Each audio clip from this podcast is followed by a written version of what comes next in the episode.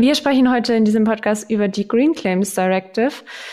Was Green Claims sind, wie Greenwashing daraus entstehen kann, warum das vermieden werden soll, welche Inhalte da auf die Unternehmen zukommen und diskutieren auch noch mal ganz stark am Ende über die Kritikpunkte, die schon geäußert worden sind und ob das so haltbar ist oder nicht. Herzlich willkommen bei Compliance Redefined.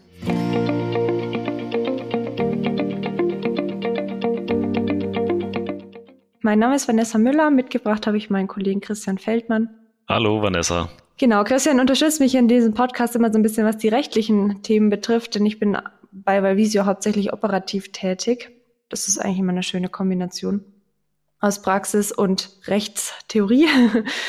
Genau, und dann würde ich sagen, können wir eigentlich auch gleich einsteigen ins Thema. Wir sprechen ja über die Green Claims Directive und zuerst müssten wir mal, oder Green Claims Richtlinie auch im Deutschen, und da müssten wir zuerst mal klären, was sind denn eigentlich Green Claims? Also worum geht's denn hier? Und das ist tatsächlich was, was sehr praxisnah ist und was auch sehr verbrauchernah ist, also was wir auch als Privatpersonen oder auch als Arbeitgeber, Arbeitnehmer alle kennen eigentlich. Und zwar sind es Werbeaussagen, die sich rund um die Nachhaltigkeit drehen, wo es zum Beispiel heißt, ohne Mikroplastik 50 Prozent weniger CO2 oder auch Sachen wie jetzt noch nachhaltiger, grün oder irgendwas. Also alles, was irgendwie da so ein bisschen so wischiwaschi schon fast ist in der Werbeaussage rund um Nachhaltigkeit. Und jetzt ist es ja so, dass an sich, wenn man jetzt wirbt damit, dass man eben nachhaltig ist, dann ist das an sich ja gar nicht mal schlecht. Nur besteht halt immer die Gefahr, dass da dann Greenwashing draus entsteht, gerade wenn die eben so unklar definiert sind, die Werbeaussage oder die Begriffe, mit denen man dort wirbt. Und da würde ich gerade zum Einstieg, das fand ich nämlich ganz spannend, einfach nochmal paar Beispiele geben. Was gibt es denn für Möglichkeiten? Was, also wie könnte denn Greenwashing aussehen? Dann kann man auch die Green Claims, glaube ich, bisschen besser einschätzen. Ich fange da einfach mal an. Du kannst gerne ergänzen, Christian, dann. Das erste ist, dass man Sachen verschleiern kann natürlich. Also, dass man zum Beispiel was betont, was sehr positiv ist und man wirbt damit, aber im Endeffekt macht es nur einen ganz kleinen Teil aus vom Produkt oder von der Dienstleistung. Also zum Beispiel, wenn man jetzt sagen würde, ja, wir haben hier die Kappe unserer Zahnpastatube, die ist aus recyceltem Plastik und deswegen ist dieses Produkt total nachhaltig und super. Aber weder die Tube noch der Inhalt sind in irgendeiner Form nachhaltig. Am besten noch irgendwie, keine Ahnung, mit Mikroplastik und äh, irgendwelchen Toxinen versetzt oder was weiß ich was. Das wäre zum Beispiel ein Beispiel für die Verschleierung. Dann gibt's natürlich auch Sachen, wo einfach keine Beweise dahinter stecken. Ich glaube, das können wir uns alle vorstellen. Also da wirbt man mit was, was einfach nicht stimmt, beziehungsweise was man sich vielleicht wünschen würde, aber wofür es einfach keinen stichhaltigen Nachweis gibt. Und dann, was auch, glaube ich, relativ gut verständlich ist, sind einfach Begriffe, die unklar sind oder sehr unkonkret, die auch nicht näher definiert sind irgendwie für das Produkt jetzt im Speziellen oder die Dienstleistung, sind dann so pauschale Aussagen wie nachhaltig, natürlich oder auch grün. Also es, man liegt ja ganz oft so grüner Strom oder was weiß ich was, natürliche Verpackung oder so. Ohne dass man aber jetzt weiß, was genau darunter verstanden wird oder was das genau bedeutet. Hast du noch was? Mein Favorit ist klimaneutral, gerade da weiß man ja auch nicht, was genau soll das eigentlich bedeuten. Also heißt das jetzt dann im Grunde, dass wir jetzt halt wirklich null Ausstoß verursachen oder ähnliches. Also, aber ich glaube, die wesentlichen hast du genannt, ja. Okay, also zwei Sachen würde ich dann noch ergänzen. Also das eine ist, dass es Werbung ist, die komplett irrelevant ist, also zwar korrekt, aber ja, weiß ich, wäre sowas wie zum Beispiel, wenn man jetzt Obst und Gemüse als 100% vegan labeln würde, so schön, aber also das ist halt einfach eine Eigenschaft von diesem Produkt, die sowieso immer da ist, so. Und dann gibt's das Ganze natürlich auch noch auf, sag mal, optischer Ebene, also wenn man irgendwie Bilder, Labels, Grafiken, Fotos oder sowas macht, die eben eine positive Wirkung suggerieren, obwohl das nicht der Wahrheit entspricht. Da hat Haufe ein ganz schönes Beispiel gebracht. Und zwar hat sie gesagt, zum Beispiel ein Auto, aus dessen Abgasrohren Blumen rauskommen oder was es ich gibt, grüne Blätter oder irgendwas. Das entspricht ja dann einfach nicht der Wahrheit. Also suggeriert aber natürlich was Grünes, was Nachhaltiges so und fällt dementsprechend dann unter Greenwashing. Ich würde nur noch eine Kleinigkeit ergänzen. Wir haben das jetzt auf Produkte überwiegend bezogen, aber die Richtlinie soll auch Green Claims für Unternehmen selbst auch mit umfassen. Ich glaube, bei der Verschleierung ist ein ganz schönes Beispiel, dass du gesagt, dass wir einen positiven Aspekt zum Beispiel besonders hervorheben und die negativen hinten runterfallen lassen. Und gerade das ist ja bei Unternehmen theoretisch auch möglich. Wenn ich beispielsweise sage, ich beziehe nur grüne Energie und gleichzeitig aber weglasse eben, dass ich beispielsweise selbst einen recht hohen CO2-Ausstoß dann habe. Also das wäre dann in dem Fall dann auf Unternehmensebene und das soll genauso noch mit reinfallen. Oder auch zum Beispiel nur grüne Energie für eine bestimmte Fertigungsstraße. Und das wird einfach nicht ähm, genannt, so, ne? Das wäre dann auch aber wie gesagt, diese ganzen Möglichkeiten, wie Greenwashing passieren kann, gibt mit Sicherheit auch noch andere, zeigt dann eigentlich auch schon auf, worum es geht bei der Green Claims Directive, weil man möchte nämlich genau sowas vermeiden. Also gerade so Werbeaussagen zum Thema Nachhaltigkeit sollen eben transparenter und vor allem auch verlässlicher werden, weil eben viel damit geworben wird, aber eben auch, sagen wir mal, da viel heiße Luft dahinter steckt. Also ja, wer das bisschen verfolgt hat, es laufen ja auch aktuell eine regelrechte Klagewelle gegen alle möglichen Anbieter und deren Produkte oder Hersteller und deren Produkte eben aufgrund von Greenwashing und das soll einfach hier noch bisschen konkretisiert werden über das Maß hinaus, was wir sowieso ja im UWG schon haben. Und Ziel ist es eben, dass Verbraucherinnen und Konsumentinnen informierter entscheiden können und vor allem auch ein Bild über die gesamte Situation, also über die gesamte Umweltbilanz erhalten und nicht nur Ausschnitte davon oder ich sage mal auch so Halbwahrheiten, ähnlich wie es ja zum Beispiel mit der EU-Taxonomie auch schon gibt, jetzt gerade für Investments, gibt es ja auch schon Kriterien, nach denen die sich richten müssen und nach denen die das einstufen dürfen oder eben auch nicht. Ja, und das ist was, was wir, glaube ich, also gerade als normale Menschen, also Privatpersonen, sehr gut nachvollziehen können, dass man da ein bisschen Ordnung reinbringen möchte. Jetzt stellt sich die Frage, wer ist davon betroffen? Gibt es da wieder Schlupflöcher? Gibt es keine Schlupflöcher, Christian? Wer muss sich darauf vorbereiten?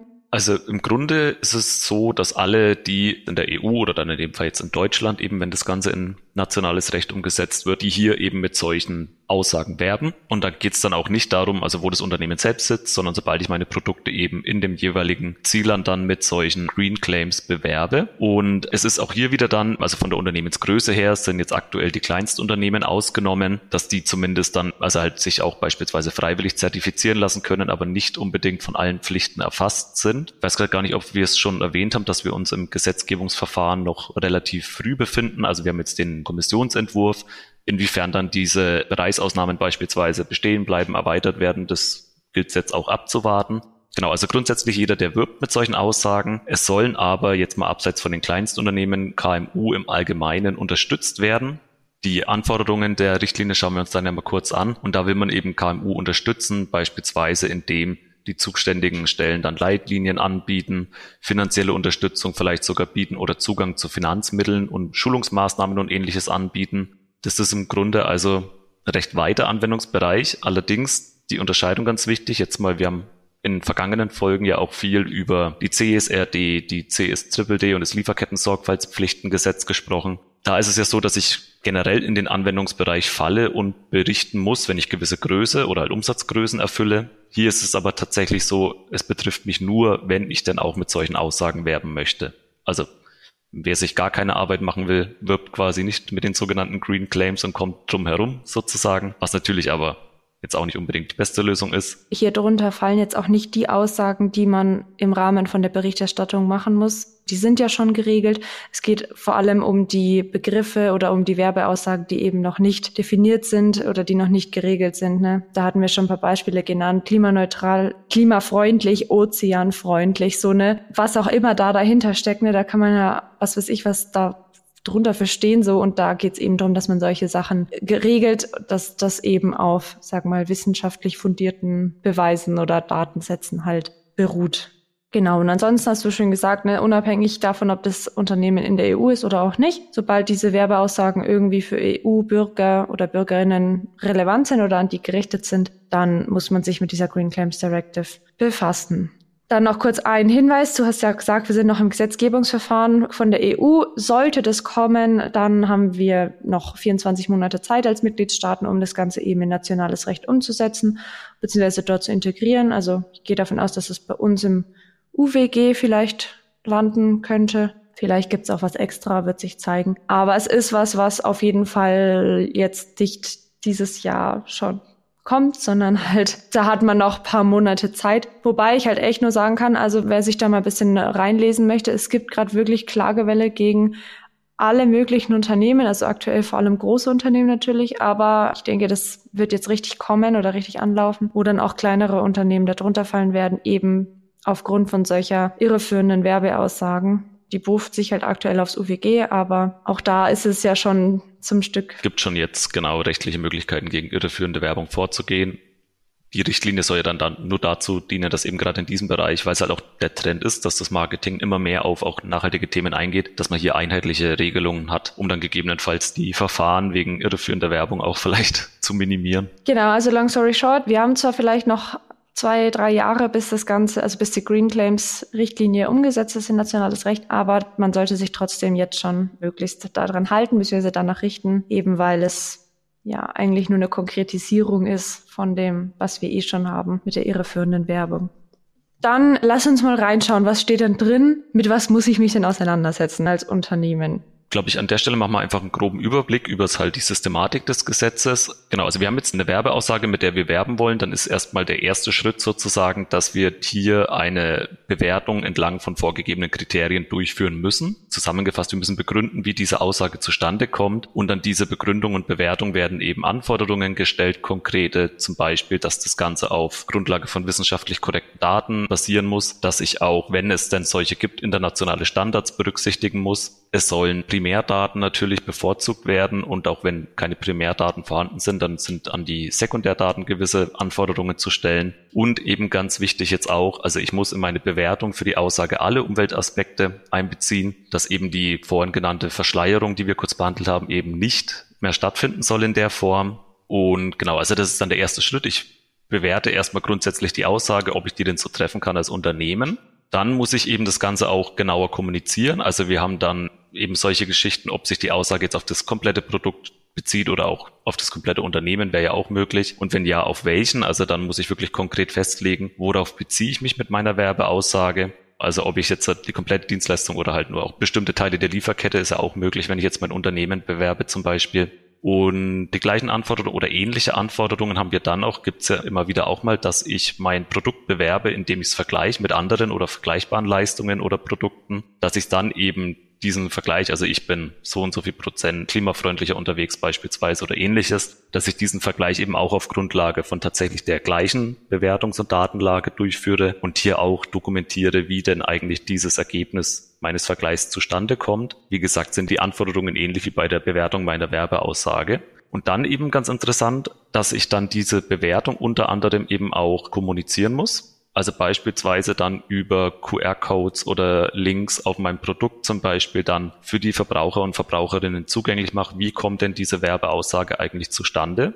ist natürlich die Frage, wie viel wird das genutzt, aber da muss dann natürlich schon auch eine entsprechende Begründung dann vorliegen, wenn ich dann irgendwas auf meine Produkte drucken will. Ein anderes Thema, bevor wir kurz noch zu den Aufsichtsbehörden kommen, wie man das dann verfolgen will, ein anderes Thema sind noch die Umweltkennzeichnungen. Laut EU-Aussagen haben wir in der EU aktuell knapp 230 Umweltsiegel. Wenn man da mal googelt, gibt es auch zahlreiche Dokumentationen, Beiträge, wo mal einzelne Umweltsiegel unter die Lupe genommen werden, dass da also ich will jetzt nicht sagen oft, aber dass da schon regelmäßig mal eher fragwürdige Prüfmechanismen dahinter stecken. Und genau, das ist ja für uns Verbraucher im Endeffekt auch dann irreführend und nicht überschaubar. Und deswegen will man auch hier an diese Umweltsiegel eben Anforderungen stellen, dass auch die sich einem Zertifizierungsprozess also dass die einem Zertifizierungsprozess unterliegen sollen und auch die Parameter, die ein Umweltsiegel eben verwendet, um dann, ob dieses Siegel erteilt wird oder nicht, dass die auch bestimmten Anforderungen unterliegen. Damit das Ganze dann auch tatsächlich in der Praxis funktioniert, sollen unabhängige Prüfstellen in den Mitgliedstaaten eingerichtet werden, die dann eben diese Bewertung, die wir durchführen müssen, überprüfen und dann abhängig davon eben, wie diese Bewertung ausfällt, eben schon vor der Veröffentlichung das grüne Licht geben oder eben nicht, aber auch dann anlassbezogen sowie in einem regelmäßigen Turnus dann eben diese Umweltaussagen der Unternehmen überprüfen soll. Und wenn sich dann eben herausstellt, dass beispielsweise jetzt eine Aussage nicht ausreichend begründet werden kann dass man dann wirklich, ich glaube 30 Tage sind es in der aktuellen Fassung, Zeit gibt, um hier die Abhilfemaßnahmen zu erlassen oder dann eben nicht mehr mit dieser Aussage werben darf. Das ist jetzt mal so ganz verknappt das wesentliche System. Wir haben gesagt, wir können auch jetzt nach aktueller Rechtslage schon gegen irreführende Werbeaussagen vorgehen. Was jetzt dazu kommt, ist, dass eben diese Anforderungen aus der Green Claims Richtlinie natürlich auch sanktioniert werden, wenn wir dagegen verstoßen.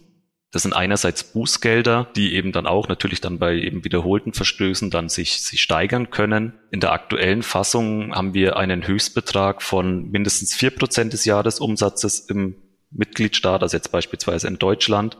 Betonung liegt hier auf mindestens, also das klingt jetzt erstmal, als hätten da die Mitgliedstaaten noch einen gewissen Umsetzungsspielraum, um auch höhere Bußgelder anzusetzen. Und genau, also das wäre das eine Bußgeld. Dann ganz interessant finde ich, dass dann als zweite Maßnahme der Gewinn von dem Produkt, das eben mit einer irreführenden Werbeaussage versehen war, dass ich den Gewinn abschöpfen darf dann als Staat und dann zusätzlich noch, und das ist ja dann für viele im Augen sehr, sehr scharfes Schwert, ist dann eben der Ausschluss von öffentlichen Vergabeverfahren und zusätzlich auch der Ausschluss von Zugang zu öffentlichen Finanzierungen für bis zu zwölf Monate. Insgesamt haben wir hier also drei verschiedene Maßnahmen, die ergriffen werden kann und ja, auch da abwarten natürlich, bis das Gesetzgebungsverfahren durch ist. Genau, aber es sollte, also wenn das Ganze dann funktioniert, wie es funktionieren soll, sollte es eben dann einfacher sein, gegen solche Werbeaussagen vorzugehen, als es eben jetzt der Fall ist. Um sich das Ganze ein bisschen praktisch vorzustellen, wie sich diese Werbeaussagen ändern könnten, habe ich eine Idee mitgebracht, beziehungsweise auch ein tatsächlich ein Beispiel eigentlich. Viele kennen wahrscheinlich Climate Partner, die machen ja, also sind ja, glaube ich, eine der größten hier in Deutschland und machen eben Klimazertifizierungen über CO2-Kompensation. Und das kann man ja sowohl fürs Unternehmen als auch fürs Produkt beantragen. Und dann kriegt man diese kleine ID mit einem QR-Code, den man scannen kann und wird dann auf diese schöne Seite übergeleitet. Und die haben bislang ihren Slogan immer mit klimaneutral beworben, beziehungsweise das, was man dann bekommen hat, da hieß es dann ja klimaneutrales Unternehmen, klimaneutrales Produkt. Da gab es ja jetzt, das habe ich ja schon oft gesagt, da gab es ja schon so ein paar Klagen hier und da auch gegen Kunden von Climate Partner, so dass die sich jetzt gesagt haben, zum einen aufgrund der Klagen, aber zum anderen natürlich auch jetzt aufgrund der Green Claims Directive, die kommt, dass man eben sagt, okay, dieses klimaneutral, das können wir so nicht mehr verwenden. Das heißt, in Zukunft, das wird jetzt oder wurde dieses Jahr jetzt umgestellt. Ich weiß nicht, ob es die ersten Produkte und Labels schon gibt mit dem neuen Slogan, aber es wird jetzt in Zukunft nicht mehr klimaneutral heißen, sondern Produkt oder Unternehmen mit finanziellem Klimabeitrag. Also etwas, was halt da schon ein bisschen konkreter ist und wo man rauslesen kann, okay, wir geben finanziell einen Beitrag, wir zahlen hier was, um eben ein Stück weit was zu kompensieren, aber es ist nicht, dass es eben klimaneutral wäre, wie es aktuell oder wie halt die alten Labels waren. Ne? Also das ist was, wo man dann auch gleich mal schauen kann. Vielleicht sieht man es schon irgendwo im Supermarkt, im Drogeriemarkt oder bei Unternehmen oder so, ne? dass sich da was geändert hat. Und ich schätze, dass da jetzt noch viel, ja, viele hinterherziehen werden und ihre Werbeaussagen eben entsprechend konkretisieren. Hoffentlich.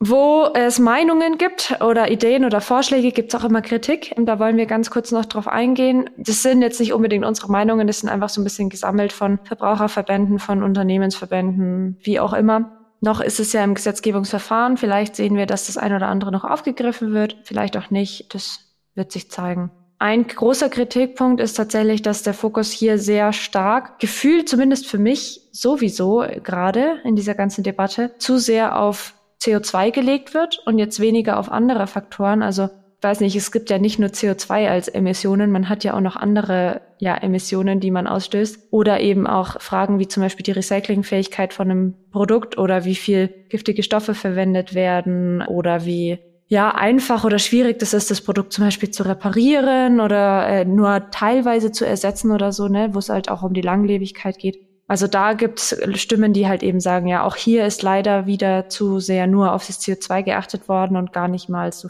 stark auf andere Faktoren, die eben auch ganz stark zur Nachhaltigkeit beitragen.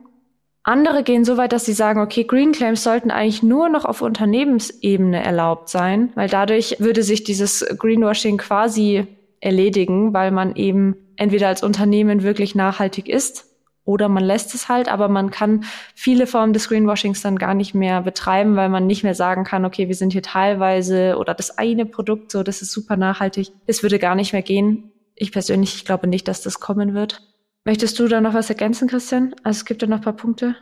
Immer wenn wir eine Richtlinie erlassen, gibt es dann die Kritik, dass sich viele eine Verordnung gewünscht hätten, weil man eben die Befürchtung hat, dass durch die Umsetzung in nationales Recht da eben ein rechtlicher Flickenteppich entsteht. Sehe ich ein bisschen an. Also kommt natürlich an, darauf an, wie dann die Richtlinie eben, ob die dann voll harmonisierend umgesetzt wird oder inwiefern dann noch Anpassungsspielraum für die Mitgliedstaaten besteht. Aber genau, an der Stelle auch müssen wir mal abwarten, wie dann das Gesetzgebungsverfahren ausgeht. Und genau, ansonsten gab es nur noch Kritik dahingehend, dass eben Labels oder halt diese Umweltsiegel, die wir besprochen haben, die dann schon von der EU zertifiziert sind, dass die dann noch weiteren zusätzlichen Prüfungen oder Kontrollen unterliegen müssten nach Richtlinie theoretisch und dass das ja dann ein Stück weit auch doppelt gemoppelt ist, sage ich jetzt mal. Haben wir das überhaupt gesagt? Ich bin jetzt hier gerade bisschen lost, ne? Haben wir das gesagt, dass man seine Werbeaussagen, bevor man die veröffentlicht, dass die vorher geprüft und abgesegnet werden müssen? Ich denke, das hatten wir, glaube ich. Weil sonst sagen wir es jetzt hier nochmal.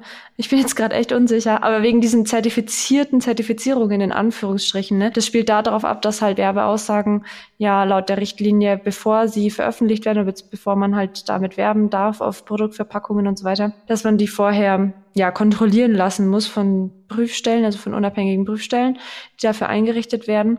Und diesen Schritt könnte man sich sparen, wenn man eben sagt, okay, wir haben hier gewisse Labels und gewisse Zertifizierungen, die sind einfach von der EU akzeptiert oder die sind geprüft. Und da müsste man nicht im Vorhinein zusätzlich nochmal das überprüfen lassen, ob das möglich ist. Darauf zielt diese Kritik ab. Und ich weiß nicht genau, ob wir das gesagt hatten. Ja, aber du meinst jetzt, dass die Werbeaussagen zu prüfen sind oder dass das eine Möglichkeit der Prüfung ist, dass das eben vor Veröffentlichung passiert? Und das hatten wir drin auf jeden Fall. Deswegen, ich dachte jetzt, die Zertifizierung bezieht sich auf die Umweltsiegel, weil es ja ein Unterschied dann, ob ich eine Umweltaussage mir vorher prüfen lasse oder ein Siegel, weil das Siegel sich ja im Regelfall dann aufs Produkt bezieht und nicht auf die Aussage an sich, dachte ich jetzt. Ja, ich glaube, das, was dahinter steckt, hinter diesem Kritikpunkt, ist einfach, dass es eine Möglichkeit geben soll, diese ständigen Prüfungen ein bisschen, sag mal, zu umgehen oder zu überspringen mit halt vorzertifizierten Aussagen oder whatever. Also ich persönlich stelle mir das auch unfassbar schwierig vor, wenn du, du hast jetzt eine Behörde, ich weiß nicht, wie viele zigtausend gefühlt Leute da angestellt werden müssen, so viele Produkte wie auf den Markt kommen, wo irgendwelche Werbeaussagen zum Thema Nachhaltigkeit getroffen werden. Es ist ja schon, oder der Trend geht ja dahin, dass irgendwie, ich habe leider keine Zahlen, ne, aber ich denke mal, in ein paar Jahren wird das der Großteil aller Produkte und Dienstleistungen sein, die irgendwie damit werben. Und wenn wirklich jedes einzelne Produkt, jede einzelne Dienstleistung, die auf den Markt gebracht wird, von einer Prüfstelle geprüft werden muss, das ist ja fast wahnsinnig. Also, und ich glaube, darauf zielt diese Kritik ab, dass halt man sagt, irgendwie muss man das vereinfachen können, dass es eben vorgefertigte Lösungen oder sowas gibt. Wobei ich jetzt aber das, also das mit dem, wer das soll das alles prüfen, das frage ich mich eher bei den einzelnen Werbeaussagen. Also bei den Siegeln, da gibt's 230, okay, aber wie viele Produkte gibt's, die abseits vom Siegel werben? Ich meine, weiß eh kein Mensch, wer das überprüfen soll in der Praxis. Das Prinzip ist schon, glaube ich, trotzdem auch so ein bisschen dieses Naming und Shaming, also schön mit dem Finger drauf zeigen und dann verpetzen so ungefähr.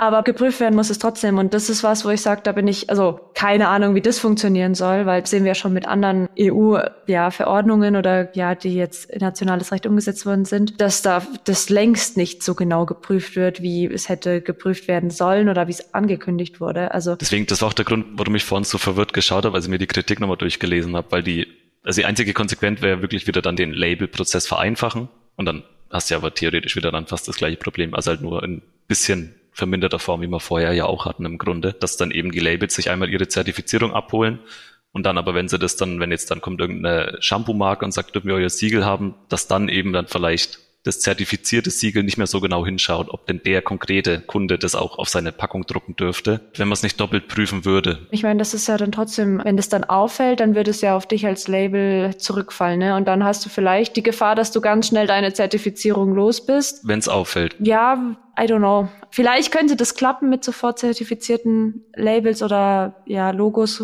Aussagen, wie auch immer. Vielleicht auch nicht. Die Kritik verstehe ich auf jeden Fall, weil also es ich sehe das nicht als machbar, dass wir jedes einzelne Produkt mit jeder einzelnen Werbeaussage überprüfen. Also das ist ja irre. Keine Chance. Deswegen ist ja das eigentlich ganz cool mit den QR-Codes, dass dann wirklich theoretisch oder halt mit den Links, dass jeder Verbraucher im Endeffekt selber mal gucken kann und dann eine Meldung abgeben kann, beispielsweise, wie du schon sagst, ja. Naming und Shaming. Genau, ich würde es einfach ganz kurz nochmal zusammenfassen und dann sind wir eigentlich schon durch.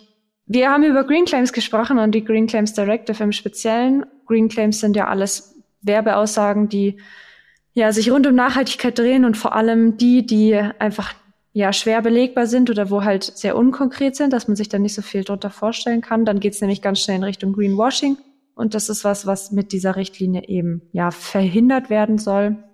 Das heißt, das Ziel ist einfach, dass die Werbeaussagen verlässlicher sind und auch transparenter sind. Und genau, betroffen ist jedes Unternehmen, was mit solchen Aussagen Werbung macht.